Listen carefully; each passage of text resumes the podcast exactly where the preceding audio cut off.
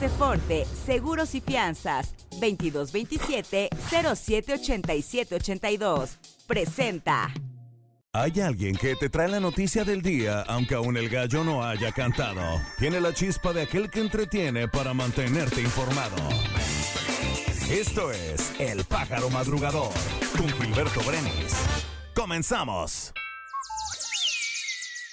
¿Cómo les va? Bienvenidos a una edición más del Pájaro Madrugador. Feliz inicio de semana. Hoy es lunes 13 de noviembre, es el día 317. Faltan 48 días para que termine este 2023. Hoy celebran su santo Diego de Alcalá, Estanislao de Cosca, Bono, Bricio, Nicolás I y Pablito. Muchas felicidades la Ciudad de México no circulan este día los vehículos con engomado color amarillo, terminación de placas 5 o 6, así que tómenlo en consideración porque esta restricción inicia a las 5 de la mañana, termina a las 10 de la noche y es válida en todas las alcaldías de la Ciudad de México y en todos los municipios del Estado de México. Hoy en Puebla tendremos una temperatura máxima de 24 grados, mínima de 11, con cielo medio nublado a nublado. El dólar se compra a 17 pesos con 11 centavos, se vende a 18 pesos con 8 centavos. El euro se compra en 18 pesos con 57 centavos y se vende en 17 pesos con 64 centavos. Un día como hoy. Hoy es el Día Mundial de la Bondad, es el Día Mundial del Sistema de Información Geográfica, también es el Día Mundial de los Huérfanos, el Día Mundial del Enoturismo, el Día Internacional de la Enfermedad de Huntington. Está cumpliendo 53 años el actor José María Jaspic, 68 años la actriz y conductora Whoopi Goldberg, 54 años el actor Gerard Butler y está cumpliendo 70 años el presidente Andrés Manuel López Obrador. Puebla. Con la participación de corredores provenientes de Italia, Alemania, Francia, Estados Unidos y Colombia, así como de diversos estados del país y municipios de Puebla, el gobierno del estado, a través de la Secretaría de Turismo, realizó con éxito el Trail Selva Baja en Izúcar de Matamoros. Este evento generó una ocupación hotelera del 95% y derrama económica de 1.8 millones de pesos. La Secretaría de Cultura del Estado de Puebla inauguró en el Museo Nacional de los Ferrocarriles Mexicanos la exposición F20 Miradas Divergentes, organizada por el National Museum of Mexican Art de Chicago, la Mexican Cultural Arts Alliance, portales de arte en Chiapas, la Secretaría de Cultura del Gobierno de la Ciudad de México y la Fundación Elena Poniatowska, Amor, en homenaje a dicha escritora mexicana. El Instituto de Seguridad y Servicios Sociales de los Trabajadores al Servicio de los Poderes del Estado de Puebla brindó 239 atenciones médicas socioeconómicas y culturales en Huauchinango como parte de la penúltima jornada del año ISTEP cerca de ti. La Secretaría de Salud del Estado de Puebla informa que la entidad registró nueve casos de dengue en las últimas 24 horas, con lo que el número de acumulados ha ascendido a 2.815. Alejandro Armenta Mier fue designado como coordinador de la 4T en Puebla y ya se ha reunido con algunos ex aspirantes y continuará con estos acercamientos con el resto de los inscritos al proceso a fin de generar unidad y apoyo rumbo al proyecto presidencial de Claudia Sheinbaum y del Estado en 2024. El senador indicó que tiene la voluntad y disposición para sumar a sus compañeros de quienes reconoció hicieron una participación extraordinaria y dijo que continuará con estos acercamientos con cada uno de los finalistas, así como el resto de los 26 aspirantes que se inscribieron. País. Un juez federal rechazó otorgar prisión domiciliaria al ex procurador Jesús Murillo Caram, quien es señalado por el caso Ayotzinapa, razón por la cual continuará en la torre médica del penal de Tepepan, ubicada en Xochimilco. Integrantes del colectivo Amor por los Desaparecidos confirmaron la localización al menos de siete cuerpos en un rancho abandonado en Reynosa, Tamaulipas. A través de sus redes sociales, el colectivo confirmó la localización de un predio abandonado ubicado en la zona de la ribereña del mencionado municipio, donde ubicaron instalaciones que correspondían a una cocina clandestina. La Secretaría de Marina realizará un homenaje a la perrita rescatista Frida como parte de su primer aniversario luctuoso. Frida murió el 15 de noviembre de 2022 y quedó inmortalizada en el corazón de la gente por su labor en el terremoto de septiembre de 2017 en la Ciudad de México. A la Comisión Nacional de los Derechos Humanos en nuestro país se le redujeron en un 4% los recursos asignados en el presupuesto de egresos de la Federación para el ejercicio fiscal 2024 con relación a los del año pasado. Samuel García se registró este domingo como aspirante a la presidencia de México por Movimiento Ciudadano. El gobernador de Nuevo León con licencia llegó a las instalaciones de Movimiento Ciudadano en la Ciudad de México junto a su esposa Mariana Rodríguez y su hija Mariel. El alcalde de Ensenada, Armando Ayala Robles, recibió una oleada de abucheos frente al presidente de México, Andrés Manuel López Obrador, y la gobernadora Marina del Pilar Ávila. Durante la visita del presidente de México en un evento realizado en el gimnasio UABC, se le dio la palabra al alcalde de Ensenada, quien de inmediato recibió abucheos por parte de los presentes, lo que provocó que casi no se alcanzara a escuchar su discurso. El presidente Andrés Manuel López Obrador protagonizó un momento insólito durante su gira por Baja California este fin de semana. Mientras caminaba, una mujer le sonrió y mostró su admiración a lo que el mandatario respondió abrazándola y dándole un beso que causó revuelo en las redes sociales, ya que consideran que fue sin el consentimiento de la mujer. Negocios. El Aeropuerto Internacional de Acapulco volverá a operar vuelos comerciales nacionales este lunes 13 de noviembre, así lo informó Ricardo Dueñas, CEO de OMA Aeropuertos, que opera la terminal aérea de Acapulco. En redes sociales, Dueñas aseguró que ya se cumplen todos los estándares de seguridad requeridos para los vuelos de tipo comercial y general en todo el país. La agencia de calificación crediticia Moody's rebajó su perspectiva sobre la deuda del gobierno estadounidense a negativa desde estable, citando el costo del aumento de las tasas de interés y la polarización política en el Congreso.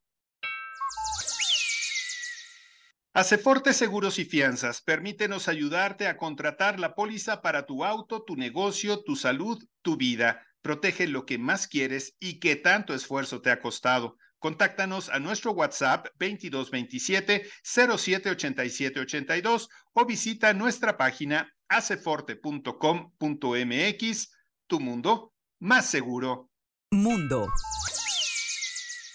El primer ministro israelí Benjamín Netanyahu reiteró este fin de semana que no habrá alto al fuego en Gaza y que Israel está determinado a mantener el control sobre la franja desde una perspectiva de seguridad, mientras las tropas israelíes profundizan su ofensiva terrestre en el interior del enclave. El Papa Francisco destituyó este fin de semana al obispo Joseph E. Strickland de la diócesis de Tyler, Texas, uno de sus críticos más acérrimos entre los conservadores católicos estadounidenses. Es muy raro que un obispo católico romano sea relevado de sus funciones sin más. Normalmente a los obispos que tienen problemas con el Vaticano se les pide que dimitan antes de presentar una renuncia. Miles de opositores pertenecientes al bloque de oposición ciudadana realizaron una manifestación en contra del gobierno de la presidenta Xiomara Castro por abusar del poder al aprobar leyes sin los votos necesarios en el Congreso de Honduras.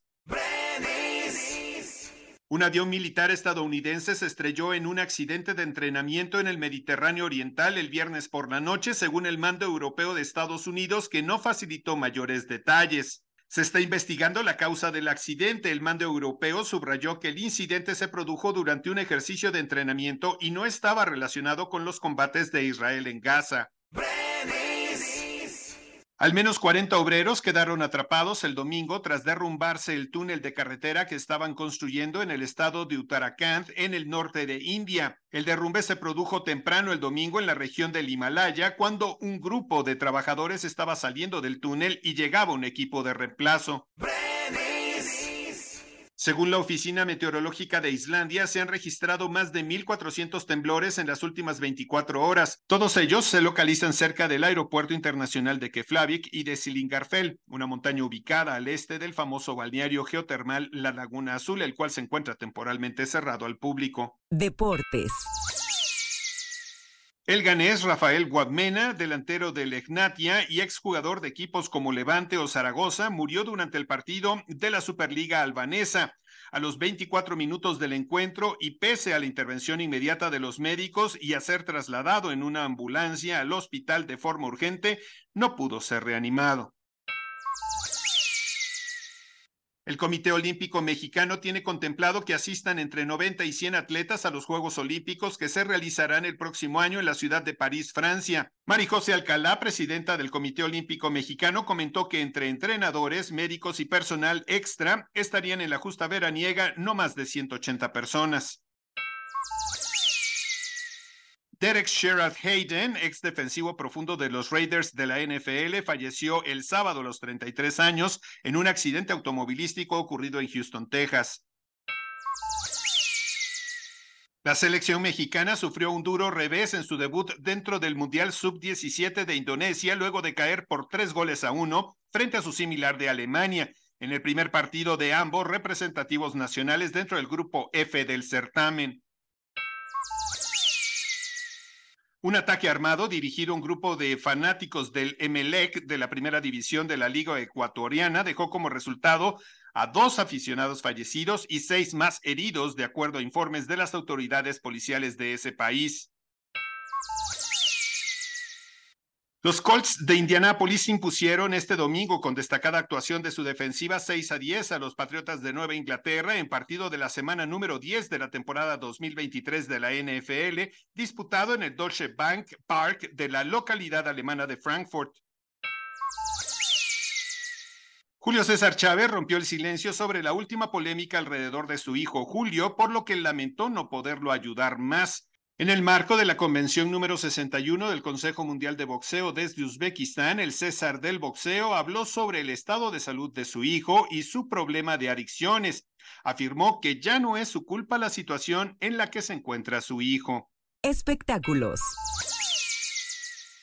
La felicidad se ha apoderado de los corazones de Adrián Uribe y su esposa Tuani Martins, ya que han recibido al pequeño Mateo, quien nació el pasado 10 de noviembre. Muchísimas felicidades.